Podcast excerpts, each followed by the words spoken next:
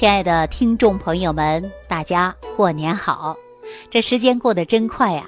我今天一看呐，这都大年初四了，我就随着我的父母到我们的邻居家呀去坐一坐。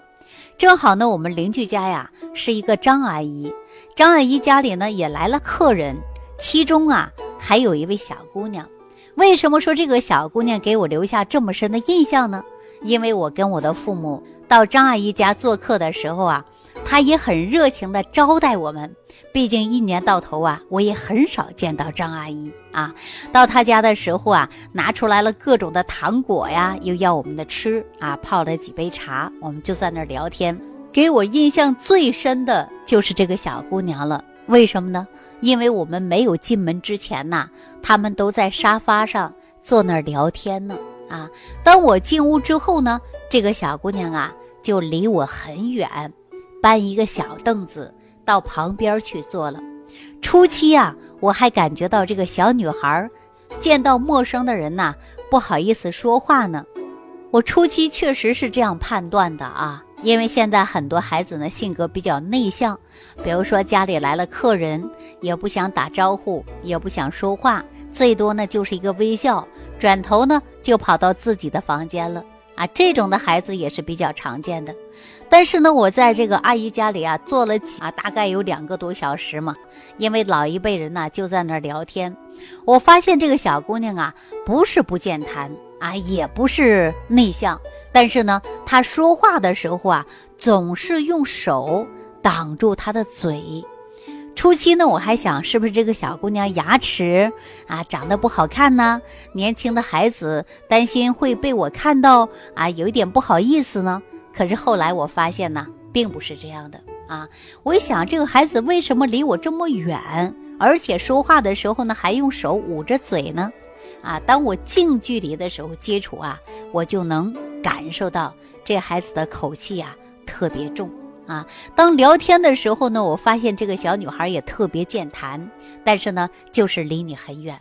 后来呀，我就要跟她深入的去谈一下啊，她也知道呢，我是做营养的。啊，也知道呢，我们从营养学的角度给大家解决问题的，因为在聊天的时候啊，这小女孩就问我这样的一个问题啊，她说：“阿姨，呃，为什么我吃完饭之后啊，总是感觉到肚子不舒服呢？而且每次来月经的时候啊，又有一点痛经啊，而且月经呢又很少，是怎么回事啊？”我呀就跟他聊一聊，问问他的生活习惯以及起居。结果呢，说上大学了，课程啊也没那么忙了，但是呢，他的饮食结构确实是不合理。按他所说，早餐已经很多年都没吃过了，很少吃早餐。每天呢，第一个是怕自己胖，第二个呢又感觉到没什么吃的，吃什么都没有胃口。所以说呀，自己呢总是感觉到胃胀，还有胃痛的现象。经过了解，说这小姑娘才很小啊，大学还没毕业呢，那怎么会这样子呢？年轻的人一定要养护好脾胃呀。我经过了解才发现，现在的年轻人，包括现在的大学生啊，不吃早餐的人还大有人在呀。您别看说学历再高啊，知识面再广，但是对自己的健康啊，还真的不重视。您看这个孩子不就是其中一个吗？后来呀，我就说了啊，我说你排便正常吗？他说两三天会有一次，每次排的时候都很费劲儿啊，喝蜂蜜呀，啊，喝一些番泻叶呀，啊，都用过，但是呢都不太理想。那我呀就给他开了一套食疗方案。后来呢给他开了食疗方案之后啊，他终于忍不住了，他就跟我说：“阿姨，你知道我坐的很远呐，我就感觉到我自己的。”口气比较重啊，我怕别人闻到，我也不好意思。你能不能给这个问题给我解决一下呢？后来我就笑了，为什么笑了呀？因为很多孩子啊，能够敞开心扉的接受自己口气重的，并不是很多的啊。如果一个人口气很重，你要提醒他说：“哇，你口臭。”他会恨死你，哈，是不是啊？所以说这个孩子呢，性格呢还是比较外向的，他也很注重自己这一方面。那你看聊天的时候，他就离我很远呐，啊，说话的时候他也想通过我给他解决问题呀。那我就告诉他了，很简单的，啊，你只要吃好饭，把你的肠道解决一下。后来我就跟张阿姨说了，我说把你家里啊，我送你那些早餐壶啊，你给这孩子带上几份，回到学校开学呢，每天正常吃啊，它有健脾胃、助消化的，吃完之后啊，饥饿感也特别强，而且还能够正常去饮食，要不然这孩子食欲都不振。张阿姨说可以，现在我就给你装上，放书包里。开学你就拿学校去，哈，就这么简单。那说这个口气的问题怎么解决呢？一是肠道功能的事儿啊，另外呢，口腔的细菌滋生也会引发口臭。另外还有很多人呐，啊，口腔里的牙齿不健康，比如说有龋齿，老百姓常说虫牙啊，就会感觉到啊，这个口气比较重了。这都是细菌滋生引发的，那我们要及时清理这些细菌，就有助于缓解口臭的治疗啊，很简单。那在此呢，我也把这个方法呢告诉大家当时呢，我就把这个小招告诉这个小姑娘了，呃，怎么办呢？大家可以选择一味中药材，叫厚朴啊，厚朴呢，它就可以有效。清除口臭的功效，呃，大家具体怎么用呢？你可以到药店呐去买十克的厚朴，加上五百毫升的水啊，用大火煮开了，煮开呢，给它呀，呃，大概是放凉了啊，放凉以后呢，你就要去除药渣，然后呢，放在瓶子里边备用。每一天你就用厚朴水来漱口。漱几次呢？三次、五次呢都可以啊。每一次呢，你把这个水呀含在嘴里两分钟到三分钟左右啊，你再把这个水啊吐出去，这样呢就可以清除口臭啊，非常简单的，而且呢又非常安全的。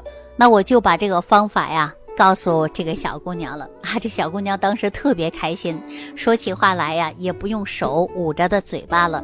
然后呢，进屋啊，把手机就拿出来了，干嘛呢？她说：“阿姨，我要扫你个微信 哈，我有很多问题呢，都会向你请教。